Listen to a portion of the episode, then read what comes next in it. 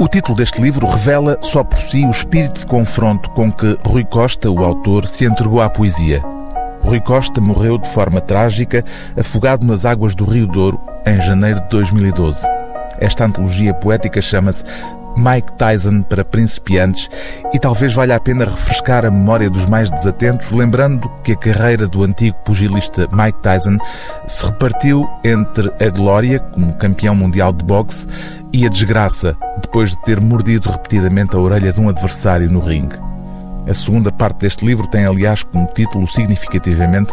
uma frase de Mike Tyson: Não sou quem era quando lhe mordi a orelha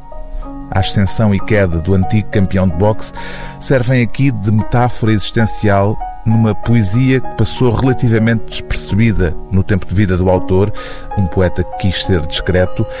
e que encontra agora, cinco anos depois da morte de Rui Costa, a atenção que ainda não tinha tido. Podes pôr em prática a tua teoria de ser discreto sempre, isto é, morrer sem que ninguém dê por isso um vento um tanto tolo que não sabe o que faz ali, tão bonito, mudando o teu cabelo. Podes ser sempre como se ninguém te vir e ninguém virá, nem o frio insuportável, nem o amor para sempre, nem as árvores deitadas, fingindo-se resistentes a tudo, incluindo o fogo, os dedos